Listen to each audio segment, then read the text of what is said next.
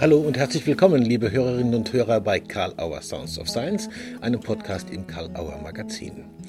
Unser heutiger Gast ist die Psychotherapeutin und Autorin Wiltrud Brechter. Eines ihrer Spezialgebiete ist die narrative systemische Sandspieltherapie. Dazu hat sie aktuell eine Einführung in der Reihe Karl Auer Kompakt veröffentlicht. Welche Wurzeln hat die Sandspieltherapie? Was ist das Besondere an narrativ-systemischer Sandspieltherapie? Und welche Potenziale liegen in ihrer Verknüpfung mit Hypnotherapie, Ego-State-Therapie und weiteren Ansätzen? Spannende Informationen im Gespräch bei Karl Auer Sounds of Science mit Wiltrud Brechter. Liebe Wiltrud Brechter, vielen Dank, dass Sie bereit sind, mit Karl Auer Sounds of Science ein Gespräch zu führen für unsere Hörerinnen und Hörer. Vielen Dank, dass Sie dabei sind. Ja, lieber Matthias Ohler, auch ich freue mich auf die Gelegenheit, hier meine Art des Sandspiels vorstellen zu können genau. und freue mich auf unser Gespräch. Genau. Das haben wir jetzt schon einen Aufschlag gemacht, meine Art des Sandspiels, da kommen wir dann auch hin, äh, das äh, Spezifische äh, da ein bisschen raus zu profitieren. Aber es gibt ja viele, die vielleicht Sandspiel doch auch noch gar nicht kennen. Also vor knapp 100 Jahren, wie ich gelesen habe, war das so, dass die Margaret Lovenfeld eine ganz neue und offensichtlich irgendwie sehr wirkungsvolle Form therapeutischen Arbeitens mit Kindern erfunden hat. Sie selbst sagt, dass es eigentlich die Kinder erfunden hätten. Da können Sie vielleicht was zu sagen. Es geht um das, was sie Welttechnik genannt hat, wenn ich mich richtig informiert habe. Und heute spricht man vom äh, Sandspiel. Was war die ursprüngliche Idee und äh, wie kam es eigentlich zum Wort Sandspiel dann? Ja, also Margaret Lovenfeld hat eine der ersten ähm, psychologischen Kinderkliniken in den 1920er Jahren in London gegründet mhm. und hatte dort die Idee, Kindern ähm, Kästen mit Sand, Wasser, Miniaturfiguren zur Verfügung zu stellen, weil sie ihnen eine Möglichkeit geben wollte, ihr Erleben auch ohne Worte auszudrücken. Mhm. Das war eigentlich so der, dieser Grundansatz von Margaret Lovenfeld. Ihr war diese Ebene des präverbalen Erlebens sehr wichtig und sie ging davon aus, dass wenn man Kindern so eine Möglichkeit nicht gibt, halt ganz viele Bereiche des Erlebens gar nicht mitgeteilt werden können. Okay. Ähm, die Kinder haben dann erstmal die, äh, von ihr die ähm, Anregung bekommen, Szenen aus ihrem Leben zu bauen. Mhm. Und Margaret Lovenfeld merkte dann aber, dass es wesentlich vielseitiger war und interessanter wurde und tiefer ging, wenn man Kinder einfach ohne thematische Vorgabe frei bauen lässt. Mhm. Und dabei ist sie dann geblieben. Mhm. Die Kinder nannten das, was sie dort im Sand gebaut haben, äh, wir bauen unsere Welten. Und so kam es dann zu diesem Ausdruck Welttechnik. Mhm. mhm. Und der Ausdruck äh, Sandspieltherapie kam dann durch Dora Kalf, Dora Kalf hat in den 1950er Jahren Sandspieltherapie kennengelernt bei Margaret Logenfeld. Also Ach so, bei ihr direkt, okay. Genau, sie hat sich bei ihr ausbilden lassen. Sie war Schülerin von C.G. Jung und die beiden hatten so überlegt, dass das gut sein könnte und dass es auch so diese jungianische Art der Therapie bereichern könnte. Mhm. mhm. Ja, und so hat sie dann letztendlich diese, dieses Bauen im Sand nach Margaret Lovenfeld auch mit der jungianischen Therapie verbunden. Okay. Und damit verbunden war dann auch dieses Deuten gemäß der Archetypenlehre okay. von Symbolen. Und was neu dazu kam, war auch, dass Dorakal viel Wert darauf gelegt hat, auf die Frage, wie wirkt das, was im Sand gebaut wird, auch wieder zurück. Also Margaret Lovenfeld ging es viel einfach um diesen Ausdruck, um diesen Ausdruck, der gegeben werden kann. Mhm. Und diese Idee, dass es heilsam ist, innere Bilder nach außen zu bringen das kam dann durch Dora Kalf dazu und die beiden haben sich dann geeinigt, dass das Sandspiel nach Dora Kalf, also mit Bezug auf C.W. Jung, Sandspieltherapie genannt wird. Und äh, Margret Lügenfeld ist bei dem Begriff Welttechnik geblieben. Und das, was man jetzt üblicherweise als Sandspieltherapie, Sandspieltherapie versteht, ist halt Sandspieltherapie nach Dora Kalf. Das ist so das, was in diesem äh, in der Deutschen Gesellschaft für Sandspieltherapie, Internationalen Gesellschaft für Sandspieltherapie gelehrt wird. Mhm. Also da geht es dann auch, wenn ich das richtig verstanden habe, darum, äh, dass es nicht nur eine Ausdrucksmöglichkeit ist, sondern dass man in, in so einer Art von Dialog oder Interaktion mit dem, was man dann da ausgedrückt hat, wieder auf sich hineinwirken lässt. Habe ich das richtig? Ja, eher durch das Anschauen, also eher durch das Betrachten. Ähm, es wird nicht unbedingt das, was jetzt beim Miterleben dieser Sandspieltherapie dann gedeutet wird, wird nicht unbedingt äh, mitgeteilt, sondern es ist eher ein innerer Prozess der Therapeutin Ja. Also da waren sich Margaret Logenfeld und Dora Kalf einig, dass es eher um so eine Atmosphäre von Offenheit und Aufnehmen geht und alles akzeptiert wird, was im Land entsteht. Mhm. Okay. Ja, nach hm, einigen anderen Büchern, äh, die Sie verfasst haben, respektive auch herausgegeben haben, da kommen wir auch noch hin, gibt es jetzt aktuell Ihre Einführung in die Schwerpunkt systemische Sandspieltherapie bei uns im Karl-Auer Verlag. Äh, wir freuen uns natürlich darüber. Und was macht jetzt äh, systemische Sandspieltherapie so spezifisch? Und wir sehen trotzdem wohl die Bezüge zur Tradition, also zum Beispiel von Margret Lohenfeld und Dora Kalf, die Sie erwähnt haben. Was ist das Spezifische und wo sind Verbindungen? Ja, also äh, erst einmal nähere ich mich diesen Sandbildern aus konstruktivistischer Sicht. Okay. Also das heißt, aus systemischer Sicht ähm, würde man ja Wandbilder jetzt nicht in dem Sinne deuten. Mhm. Ähm, es gibt eine große Nähe zum, zum Konzept von Margaret Lovenfeld. Margaret Lovenfeld hat damals schon, finde ich, sehr weit den Ideen der systemischen Therapie vorausgegriffen. Okay. Sie hat Kind und Therapeutin als gemeinsam Forschende bezeichnet. Also so, dass wenn das Sandbild hm, fertig ist, dass man dann gemeinsam mit dem Kind im Dialog ähm, überhaupt herausarbeitet, was dieses Gebaute für das Kind bedeutet. Mhm. Da war sie auch sehr nah an diesen narrativen Ansätzen, dass eigentlich aus dem Dialog die Bedeutung geschaffen wird. Mhm. Und ähm, sie hat sich auch sehr dagegen verwandt, die Sandbilder durch ein therapeutisches Raster zu filtern. Ja.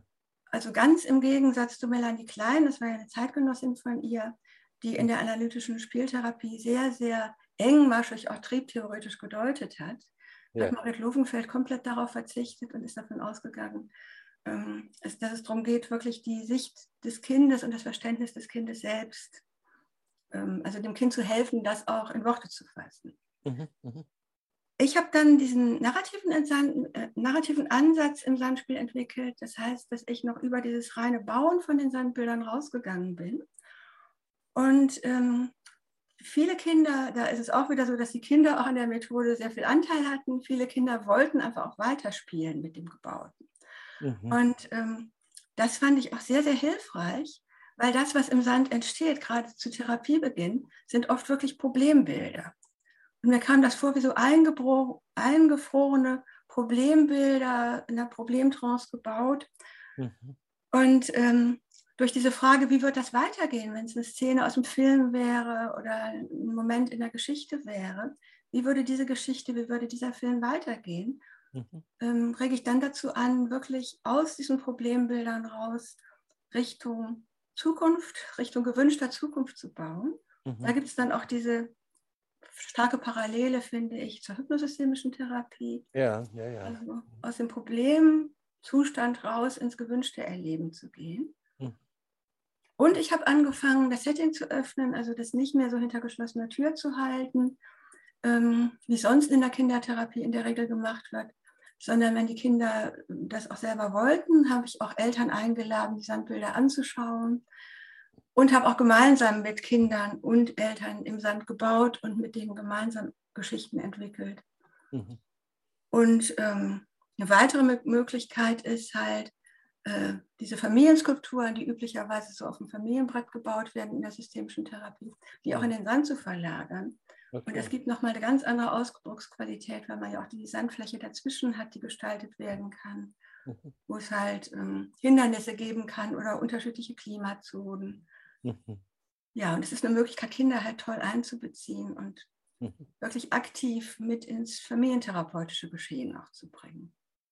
Ja, das wird ganz klar jetzt sozusagen, wo da diese Bezüge sind auch zu äh, anderen Ansätzen, innerhalb derer äh, diese Sandspielmethode angesetzt werden kann. Ich will noch mal so ein bisschen ganz konkret nachfragen. Natürlich kann man das in der Einführung alles dezidiert lesen mit Fallbeispielen und was man da alles machen kann und so. Aber wenn man jetzt noch so gut wie nichts vom Sandspiel weiß, äh, wie könnte man sich da eine Vorstellung machen, einfach mal, worum es dabei geht und was sich da eigentlich abspielt? Also äh, mhm dass man eine Vorstellung hat, was passiert denn da eigentlich? Da ist ein, ist ein Sand, da sind irgendwelche Figuren. Genau. Was, was wird da gemacht, sozusagen? Ja, also wenn ich das Sandspiel äh, anleite, äh, erkläre ich immer, dass man in diesen Kästen bauen kann. Also da grenze ich das, wenn ich mit Kindern arbeite, grenze ich das vom Spielen ab und ähm, rege an, da drin was zu bauen und kündige auch an, ähm, dass ich ein Foto mache, wenn mhm. es soweit fertig gebaut ist. Mhm. Also, dass man erstmal wirklich dieses konzentrierte Bauen, wie es auch in der klassischen Sandspieltherapie geschieht, ähm, dass das nicht verloren geht. Mhm. Und ähm, das ist halt ein Prozess, der sehr stark auch mit Trancezuständen verbunden ist. Mhm. Also wenn Kinder sich darauf einlassen oder auch Jugendliche oder Erwachsene sich darauf einlassen, wirklich ähm, Schweigen zu bauen, erstmal mit den Händen auch Kontakt zum Sand aufzunehmen, mhm. dann ähm, kommt man an Ebenen des Erlebens, die so im Gespräch üblicherweise nicht so schnell erschlossen mhm. werden könnten. Und ähm, ich habe dann, also es, üblicherweise gibt es zwei Kästen, einen mit trockenem Sand, einen mit angefeuchtetem Sand, ah, okay. sodass man auch unterschiedliche Qualitäten des Bauens hat. Mhm. Und ich reg dann auch sehr dazu an, erstmal wirklich mit den Händen in den Sand zu gehen und zu schauen, was entsteht, wenn man ähm, den Sand formt, was bildet sich da vielleicht schon so für eine Grundlage, auf der man dann hinterher die Figuren platzieren kann. Mhm. Ja, und dann, wenn es dann soweit fertig gebaut ist, dann ähm, setze ich mich dann neben das Kind, sodass wir wirklich gemeinsam draufschauen, mhm. diesen gemeinsamen Fokus haben. Mhm. Und dann beginnt dieses Erkunden, was ist dort los, wie geht es den Figuren. Dann mhm. kann man diese ganzen systemischen Fragetechniken einbauen, nach Hilfsfiguren, nach ähm, gewünschtem Erleben, nach ja, was man den Figuren wirklich wünschen würde und wie man dorthin kommen könnte. Mhm. Ja, und Kinder haben dann oft, äh, das ist auch ein besonderer Moment, weil es ist ja so, man ist noch ganz verbunden mit dieser Szene, die man gebaut hat und gleichzeitig kann man dann von außen drauf schauen. Mhm. Und aus dem Moment raus entsteht dann diese Fortsetzung in der Geschichte. Mhm. Und Kinder haben dann oft wirklich so äh, sehr schnell eine Idee, wie es weitergehen könnte und setzen das um mhm. und ähm, bewegen dann ja auch selbst die Figuren. Mhm. Also ich denke, von daher werden auch diese neuen Ideen, wie es sein könnte, auch sehr wirkungsvoll geankert mhm. durch dieses selber Spielen und Umsetzen. Mhm. Also es ist wie so eine Art Probehandeln im Sand, mhm. was manche dann auch wirklich relativ schnell in die, äh, ja, in die Wirklichkeit dann auch umsetzen können. Mhm. Da muss es quasi auch nicht in sich selber alles abbilden, man hat was außen einfach. Ne? Genau. Ja. Und man hat den gemeinsamen Fokus, man hat wirklich so jemand an seiner Seite, mhm. sodass es auch so gehalten wird. Mhm. Also man hat einerseits den Rahmen des Sandkastens immer mit im Blick, die haben so ein Maß, dass man gut davor sitzen kann mhm. und ähm, immer den Rahmen sieht, sodass es auch nicht so überflutend ist, mhm. je nachdem, welche Themen sich dort auch zeigen. Es gibt äh, wohl einige Kontexte, äh, in denen sich das Sandspiel ganz offensichtlich sehr bewährt hat. Das kann man auch äh, in den anderen Büchern natürlich nachlesen und auch in der Einführung. Ähm, und es bewährt sich weiter. Also was ich gelesen habe, traumatisierende Erfahrungen, Trauer, Trennungen, Kinder mit äh, psychisch äh, erkrankten Eltern, um nur einige zu nennen. Äh, Gibt es eigentlich unterschiedliche Variationen, wie man vorgeht, anfängt oder was man anbietet, je nach einer Symptomatik? Ist das so? Also ich finde es bei Trauma sehr wichtig, sehr präsent dabei zu sein, ähm, schneller zu sein, das ist auch eine Tempofrage. Ah. Ähm, beim ähm, ich, mir ist es ja immer sehr wichtig, dass die Kinder ihre eigenen Lösungen auch finden. Von daher bin ich beim üblichen Begleiten von Sandbildgeschichten relativ zurückhaltend, gebe manchmal Ideen rein, aber ähm, halte mich eher im Hintergrund. Mhm. Während ich bei Trauma einfach nochmal schneller nach Hilfsmöglichkeiten frage. Mhm. Und das Gute bei, bei Sandspiel ist ja, dass die Kinder auch sehr frühe Ereignisse, die gar nicht mehr bildhaft erinnert werden können, mhm. dass die sich trotzdem im Sandspiel so atmosphärisch zeigen. Also es ist dann nicht genau eins zu eins das Erlebte, aber es ist einfach was, was dem entspricht. Mhm. Und man bekommt es dann auch mit, je nachdem, wie die Kinder davor sitzen, wie die einfrieren oder ihnen Schauer über den Rücken läuft oder so. Mhm. Und ähm, dieses übliche Vorgehen, einfach zu fragen, wie, ähm, wie, wie kann die Geschichte jetzt weitergehen? Was könnte helfen? Das einfach noch ein bisschen beschleunigter bringt ja schon raus aus diesem schlimmen Zustand, in dem man normalerweise nach Traumatisierung stecken bleibt. Mhm. Ist ja oft dieses Einfrieren in diesem schlimmsten Moment und allein dieses Weiterspielen können Richtung Lösung mhm. löst da schon viel auf. Mhm. Wenn jetzt konkrete Szenen sich so reinszenieren im Sandspiel bei Trauma, dann frage ich halt ganz klar nach, ähm, also arbeite ich erstmal mit Spielstopp und frage dann ganz klar, wer kann zur Hilfe kommen, wer kann sagen, dass man das nicht tun darf, also wer kann den Täter auch konfrontieren. Mhm. Und bin da dann auch sehr direktiv in Richtung, jetzt muss jemand kommen. Also nicht mhm. einfach könnte jemand kommen, sondern wer ist es. Und ähm, das Sandspiel ist für Trauma ganz besonders geeignet, finde ich, durch halt dadurch, dass man so einerseits sehr verbunden ist mit diesem Trauma-assoziierten Anteil, der sich ja im Sandspiel zeigt, in diesen bedrohten Figuren, mhm. dass man gleichzeitig aber auch eine Beobachterposition einnehmen kann und von außen drauf schauen. Mhm. Und dann redet Gunter Schmidt ja von einer kraftvollen Steuerposition, die er so wichtig findet mhm. bei äh, Menschen mit traumatischen Erfahrungen. Und wenn Kinder dann wirklich selber eine Figur in die Hand nehmen und dann dafür sorgen, dass diese Traumaszene ähm, beendet wird. Mhm. Also dass die bedrohte Figur, verletzte Figur wieder befreit wird und in Sicherheit gebracht wird. Ich denke, das ist was sehr Kraftvolles. Mhm.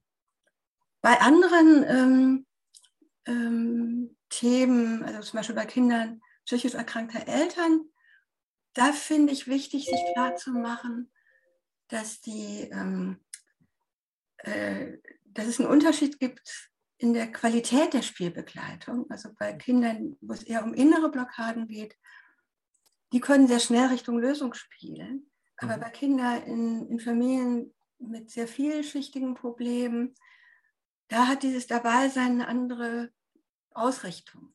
Mhm. Der Konrad Grossmann unterscheidet da zwischen Geschichten der Progression und Geschichten des Überlebens. Mhm. Und ich denke, gerade Geschichten des Überlebens bei Kindern, wo ein Elternteil psychisch erkrankt ist, so zeigen zu können, wie sie sich eigentlich damit fühlen. Und ähm, da geht es dann eher um dieses, dieses Mittragen, diese emotionale Anteilnahme, mhm. Was ja auch so die Resilienzforschung zeigt, dass das sehr wichtig ist und dass da jemand ist, der das überhaupt mitbekommen kann. Mhm. Und das Kind mit diesem Erleben nicht so allein sein muss. Mhm. Und bei anderen Themen gibt es ja nochmal so spezielle ja. äh, Techniken, also zum Beispiel bei Trauer, dass man sowas aufnehmen kann wie ähm, diese Idee des Begegnungsorts von Roland Kachler zum Beispiel, also dass man bestimmte Skulpturen nach einem bestimmten Thema baut. Mhm. Also ja, spannend. viele Varianten. Ja, ja, ganz, ganz klar. Es gibt noch, noch viel mehr. Das kann man, also ich war da selbst immer wieder so überrascht, als ich das dann gelesen habe, gedacht, Mensch, was es da alles an Möglichkeiten gibt. Ähm, wir haben jetzt auch viel von der Arbeit mit Kindern und Jugendlichen gesprochen. Man kann das auch mit Erwachsenen machen. Ne? Ja. Was gibt es da für Unterschiede? Und wo ist das äh, sozusagen besonders geeignet? Oder braucht es da manchmal auch Überzeugungsarbeit, zu sagen, komm, wir machen jetzt Sandspiel? Ja, also es ist sicher so, dass Kinder schneller auf den Sandkasten fliegen. Das hat einen ganz hohen Aufforderungscharakter für Kinder. Mhm. Äh, Erwachsene finden es erstmal tendenziell merkwürdig. Da kommt es dann, denke ich, auf die eigene Überzeugung an, die man hat. Mhm. Und ähm, ich habe aber die Erfahrung gemacht, also auch in der Arbeit in einer Frauenberatungsstelle, wo ich das auch, auch anwenden konnte, dass es mhm. wirklich sehr hilfreich sein kann, mhm. auch für Erwachsene, um sich einfach mehr zu fokussieren, um nicht von Thema zu Thema zu springen und mhm. äh, um was zu haben, worauf man schauen kann und nochmal neue Perspektiven entdecken zu können. Ähm, bei Jugendlichen ist es auch teils schwierig, da wirkt es auch oft zu kindlich. So. Es hängt aber auch von den Figuren ab, die man anbietet. Mhm. Und, äh, aber Jugendliche profitieren auch sehr davon, dass sie zum Beispiel äh, inneres Team darstellen können. Also zwischen welchen Polen schwanke ich. Mhm. Das ist dann sowas, wo Jugendliche einen Zugang haben. Mhm. Und ähm, wo man mit denen dann auch gut in den Sand arbeiten kann. Da würde ich gleich nochmal, da haben wir das jetzt angesprochen mit inneres Team und so, kurz nochmal äh, drauf eingehen. Aber zuvor äh, Sie hatten vorhin von Settings auch gesprochen, kurz. Und äh, was gibt es noch für unterschiedliche Settings oder äh, haben Sie zum Beispiel auch schon mit äh, im Paar-Setting gearbeitet? Also es gibt auch äh, ein Paar-Sandspiel von Linde von Kaserling entwickelt. Ah. Ähm, das äh, finde ich auch eine tolle Methode. Ich selbst habe damit jetzt weniger Erfahrung, weil ich meine Arbeit überwiegend die letzten 20 Jahre mit mhm. Kindern in der Kinder- und Jugendpsychiatrischen Praxis mhm. verbracht habe. Und mhm. ähm, aber diese Idee, mit Paaren erstmal aufzubauen, äh, gleichzeitig in zwei Sandkästen Bilder der Herkunftsfamilie, mhm. wie, aus welchem Hintergrund komme ich, mhm. und dann Bilder der gewünschten Zukunft. Mhm. Und dann die Idee, kann man aus diesem, dieser gewünschten Zukunft auch ein gemeinsames Sandbild entstehen lassen. Also das ist so die Idee im Paarsandspiel. Ich mhm. habe gerne Sandspiel in der Elternarbeit genutzt, äh, wenn Eltern auch unterschiedliche Erziehungsvorstellungen hatten, mhm. dann wirklich in zwei Kästen aufbauen zu lassen. Wie ähm, sehen eigentlich die beiden Eltern die Familie und das Kind in der Familie und sich selbst? Mhm. Und dann hat man eine andere Ebene, man ist weg von der Ebene der Strategien und eher auf der Ebene der, der Emotionen und ja, der Hintergründe, die beide mitbringen. Mhm. Spannend. Ähm, Sie haben vorhin schon verschiedenste Verwandtschaften oder Bezüge zu hypnosystemischem, auch hypnotherapeutischen Trance-Geschichten und so gesagt. Ähm, aber ich habe jetzt auch so gehört, es gibt offensichtlich auch so eine Verbindung zu Ansätzen wie Ego-State-Therapie oder ja. anderen äh, Teilekonzepten. Vielleicht da nochmal so, ja. was nützen die im Sandspiel und was nützt, den Sand, was nützt das Sandspiel, wenn man Ego-State therapeutisch äh, unterwegs ist oder arbeitet? Mhm. Ja. Ja, das finde ich eine sehr spannende Frage. Also es gibt in der äh, Sandspieltheorie gibt es diese beiden Betrachtungsweisen, einmal die objektstufige Betrachtung, bei der so das, was im Sand dargestellt ist, eher so Themen der äußeren Welt sind. Also mhm. welche wichtigen Themen sind dort? Mhm. Ähm, und es gibt die Ebene der subjektstufigen Betrachtung. Und da ist man im Prinzip auf der Ebene des inneren Teams. Mhm. Und ähm, also da sind, werden alle, alle Figuren, die verwendet werden, die dort auftauchen, werden als äh, angeschaut unter dieser Betrachtungsweise. Was könnten die auch bedeuten, wenn ich darauf schaue, aus dieser Idee? Es könnten ähm, Ich-Zustände sein. Mhm. Und ähm, ich finde es wirklich sehr ähm, spannend. Ich habe damals vor einer Teiletherapie-Tagung mal mir Gedanken gemacht, was findet sich eigentlich von den ganzen Interventionen der Ego-State-Therapie auch im Sandspiel wieder. Mhm. Und ich habe so gemerkt, ganz vieles von dem, was dort gemacht wird, also überhaupt Zugang schaffen zwischen verschiedenen Ich-Zuständen oder äh, Hilfsfiguren finden für verletzte Ich-Zustände. Mhm. Ähm, all solche Dinge geschehen automatisch auch in diesen Geschichten, die die Kinder dann spielen, mhm. Mhm. aus diesen Sandbildern heraus. Mhm. Und einen ganz wesentlichen Punkt finde ich auch den Umgang dann mit destruktiven Anteilen, also mit destruktiv agierenden Ich-Zuständen. Das hat man in der Kindertherapie häufig in Form dieser nie endenden Kämpfe. Ja. Und ähm, da finde ich dann auch wieder den Einbezug von zwei weiteren Methoden ganz hilfreich. Also einmal zu schauen, so aus Ego-State-Sicht, womit habe ich es da eigentlich zu tun, wenn ein Kind sich so destruktiv verhält mit diesen Figuren im Sand? Was kann das auch, welches Bedürfnis kann eigentlich dahinter stehen? Und dann auch zu schauen, wie kriege ich das gut gehandelt? Und da hilft mir sehr die kinderorientierte Familientherapie. Äh, ich habe ja auch mit dem Bernd Reiners zusammen ein ja. Buch rausgegeben, wo wir diese Ansätze so gegenübergestellt haben. Ja. Und da spielt man ja dialogisch mit dem Kind.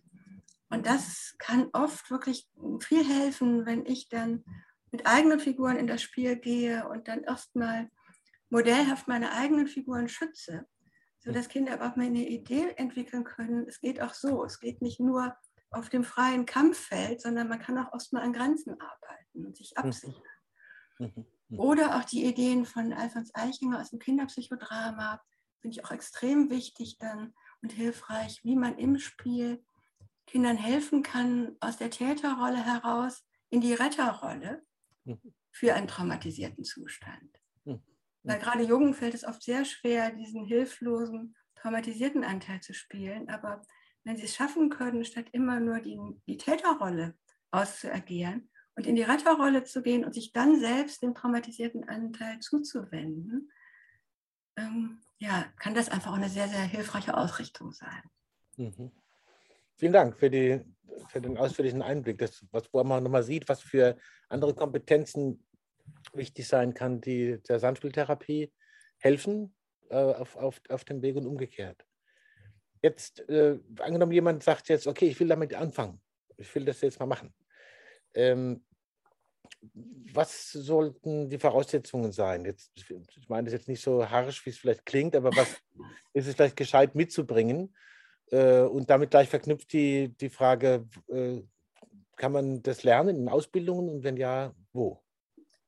Ja, also ich denke, alle, die äh, sich für Sandspiel interessieren, kommen ja aus therapeutischen oder pädagogischen Grundberufen. Ja. Und es ist dann eigentlich eine Weiterbildung, die darauf nochmal aufbaut. Mhm. Ähm, diese klassischen Weiterbildungen sind sehr, sehr lang. Da geht es dann halt auch sehr stark um Symboldeutung. Mhm. Im systemischen Sandspiel geht es eher darum, ähm, so wie ich das unterrichte, einen eigenen Eindruck davon zu bekommen, das selber auszuprobieren und einfach dann das Medium des Sandspiels mit, ähm, mit dem zu verbinden, was so da ist an systemischen Fragetechniken, an, an mhm. hypnotherapeutischen Vorgehensweisen und so weiter. Das lässt sich ja sehr gut verknüpfen. Ähm, also mir ist immer wichtig, dass es auch praktisch geübt werden kann in meinen Seminaren und ich mhm. biete das halt bei verschiedenen systemischen und hypnotherapeutischen Instituten an, so im mhm. deutschsprachigen Raum, mhm. in Form von Einführungsaufbauseminaren. Ähm, in Köln startet demnächst auch ein, ein Ausbildungsgang, wo aus verschiedenen Richtungen auch nochmal Sandspiel-Ideen reinkommen. Das ist dann eine etwas längere Ausbildung. Mhm. Mhm. Und darauf aufbauend, denke ich, ist dann Supervision wichtig und Selbsterfahrung im Sand. Mhm. Also ich habe so einen Glaube, so einen ganz kleinen äh, Detail rausgehört zu haben, dass man eben sagt, okay, man verknüpft es mit anderen Kompetenzen, die man schon hat oder entwickelt die mit, aber man lernt jetzt nicht sozusagen ein rigides Deutungsmuster, das haben Sie am Anfang da gesagt, nicht, nicht äh, in diese Raster verfallen, ja, sondern es eher ähm, eher dem widerstehen, zu sagen, wenn das da ist, ist ganz eindeutig das und das. Oder ja, genau, genau. Es gibt Ideen, Grundideen, zum Beispiel diese, diese Entwicklungsrichtung von links nach rechts, wo rechts meist die Zukunft ist, was ja in vielen kunsttherapeutischen äh, mhm. Modellen so ist. Äh, mhm. muss aber auch nicht immer zutreffen. Aber solche Dinge, also um sich einfach ein bisschen orientieren zu können, ist es manchmal ganz mhm. hilfreich. Aber im Wesentlichen geht es einfach darum, in der Praxis rauszufinden, auch das Timing, nicht zu schnell zu sein, nicht zu viel zu fragen, mir ist auch immer wichtig, mich auf die Ebene des Kindes einzuschwingen oder des Menschen, mit dem ich da arbeite. Mhm. Ähm, also auch ruhig mal so neugierig offen, wie es im Systemischen ja auch ist, Fragen stellen zu können, mhm. ähm, mit der Idee, wenn ich zu viel frage, werde ich auch schon zurückgewiesen. Also mir sagen Kinder auch manchmal, du redest zu viel oder so. Und ich finde diese Ebene, also dass man nicht als Therapeutin so weit oben drüber steht, sondern wirklich Ideen reingibt, Fragen stellt und ähm, ja, so eine Idee bekommt, man kann, man kann hier experimentieren. Es ist alles offen und es, man kann gucken, in welche Richtung geht das gut weiter. Hm. So stelle ich mir das vor. Nicht gängeln sozusagen, ja. Genau. Mhm. Ich will nur mal kurz auf die äh, aktuellen Krisenzeiten zu sprechen kommen. Ich meine, äh, es ist ja nicht so, dass es eine Zeit gibt, wo es überhaupt keine Krisen gibt, aber das, die allgemeine Wahrnehmung ist ja so, dass wir doch in sehr besonderen Zeiten leben, schon länger und äh, nach wie vor und weiter mit neuen Beiträgen dazu. Ähm, das ist eine besondere Herausforderung. Was ist Ihnen so in Ihrer Praxis, wenn Sie da einen kurzen Blick drauf werfen, ganz besonders aufgefallen in diesen zwei bis jetzt zweieinhalb Jahren? Und ja, erstmal äh, die Corona-Zeit hat natürlich ja. einen großen Einbruch gebracht, auch in vielen ähm, Einrichtungen. Mhm. Ähm, durfte auch gar nicht mehr mit Sandspiel gearbeitet werden, aus Hygienegründen. Also da ja. war diese direkte Arbeit mit den Kindern teilweise eingeschränkt. Mhm. Gott sei Dank geht das jetzt langsam wieder bergauf. Mhm. mhm. Jetzt denke ich, dieser schreckliche Krieg, das wird sicher auch nochmal Thema in ganz vielen Therapien sein. Ja, ja. Ähm, es gibt ähm, im Sandspiel auch Konzepte für Gruppenarbeit, also gerade auch, okay. äh, es gibt eine Kollegin, die in ähm, Kriegs- und Krisengebieten nach Naturkatastrophen mit Kindern gearbeitet hat, mhm. ähm, die Frau Patisoja, in der expressiven Sandarbeit. Also da können dann auch ähm, Kinder teilweise mit Laienhelfern an der Seite auch ihr, ihr Erleben darstellen.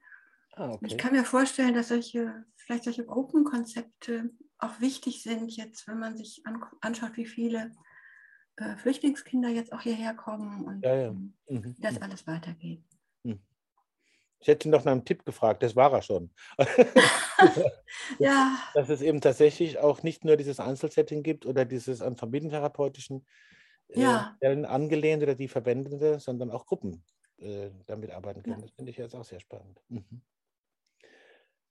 Ich äh, muss meinem Job nachkommen, so ein bisschen nach der Zeit gucken sozusagen auch. Aber auch an Sie die klassische Karl Auer Sounds of Science Abschlussfrage. Also man hat ja eine Vorstellung, man geht ins Gespräch, wahrscheinlich wird das thematisiert, das thematisiert, hat vielleicht selber ein Anliegen oder es kommt einem während des Gesprächs eine Idee, die legt man links ab und jetzt liegt sie da noch.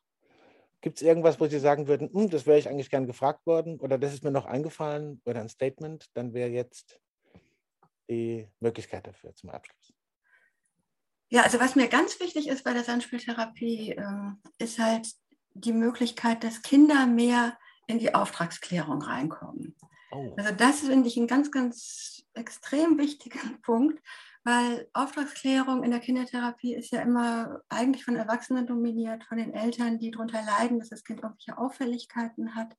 Und die Therapie ist dann darauf ausgerichtet, Symptome zu beseitigen, sage ich mal.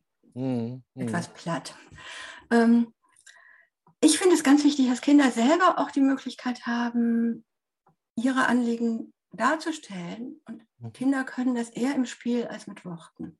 Mhm. Und ich finde es ganz, ganz hilfreich, wenn man Kindern wirklich die Möglichkeit gibt, ähm, zu Beginn der Therapie zumindest in einem bestimmten Stundenumfang einfach mal frei zu spielen und zu schauen, was für Themen zeigen sich dort eigentlich und was ist eigentlich das Anliegen des Kindes. Weil oft deckt sich das nicht mit dem, was von den Eltern formuliert wird. Mhm. Und ähm, auch diese Ausrichtung an diesen ganzen manualisierten Konzepten in der letzten Zeit in der Therapie läuft ihm auch sehr zuwider, was ich so therapeutisch vertrete. Also ich mhm. finde das so, ähm, wenn Therapie darauf ausgerichtet ist, Symptome zu beseitigen, dann gibt es ja die Schwierigkeit, dass Symptome oft eine Möglichkeit sind, überhaupt mitzuteilen, dass irgendwas schief läuft, dass irgendein Entwicklungsbedürfnis nicht erfüllt ist oder ein Bindungsbedürfnis nicht erfüllt ist. Hm. Und wenn man nur daran arbeiten würde, jetzt ähm, da wieder einen Normalzustand in Anführungszeichen herzustellen, mhm. dann, also frage ich mich wirklich, was wäre dann mit den Anliegen der Kinder, die sich, an die ich jetzt so denke, die mir im Sandspiel begegnet sind, denen mhm zum Beispiel darum ging, es gibt Gewalt in der Familie, es gibt Sorge um ähm, süchtig trinkende Elternteile oder so. Was sich dann aber eher im, in diesem spielerischen Rahmen zeigt und dann natürlich wieder mit, mit an die Familie herangetragen werden muss. Kinder in die Auftragsklärung. Genau, genau. Ja. ja, jetzt bin ich wieder froh über diese Frage, weil äh, das ist ein ganz wichtiger Punkt, den Sie jetzt dann noch gebracht haben. Vielen Dank. Okay. Ich sage danke für die Zeit, auch im Namen der Hörerinnen und Hörer des Verlags. Danke fürs Buch natürlich. Und ja. wir werden es bestimmt bei Tagungen und sonst wo auch wieder begegnen. Ja. Und ja, auch Ihnen vielen Dank und äh, ich würde mich freuen, wenn es dazu beitragen könnte, dass sich die Methode verbreitet, weil ich die einfach so toll finde. Ja, das hört ja. man und mhm. äh, ich denke, das waren sehr wirklich einleuchtende und äh, interessierende Antworten. Auch das, was mich jetzt daran interessiert hat, äh, zu gucken, in welchen Verbindungen steht es noch und wo kann das einfach zu Kompetenzen, die man schon hat, zusätzlich sehr unterstützend sein, gerade wenn man dieses Medium, wie Sie es vorhin gesagt haben, zur Verfügung hat. Ja. Vielen Dank. Ja. Alles Gute. Hm? Ihnen auch. Danke. Tschüss. Ja, ein eindringlicher Appell, Kinder in die Auftragsklärung von Wildrut Brechter bei Karl Auer Sounds of Science. Herzlichen Dank nochmal an Wildrut Brechter für dieses spannende Gespräch und allen Hörerinnen und Hörern fürs Dabeisein. Karl Auer Sounds of Science gibt es unter anderem bei Apple Podcasts, Spotify, Soundcloud oder Amazon Music. Hinterlasst uns eine 5-Sterne-Bewertung oder schreibt eine Rezension. Wir freuen uns übers Feedback. Und wir freuen uns, wenn ihr natürlich weiter unterwegs seid bei karl-auer.de und im Magazin, im Programm und alles, was es dort zu sehen, zu lesen und zu hören gibt. Bis zum nächsten Mal und vielen Dank. Karl Auer, Sounds of Science.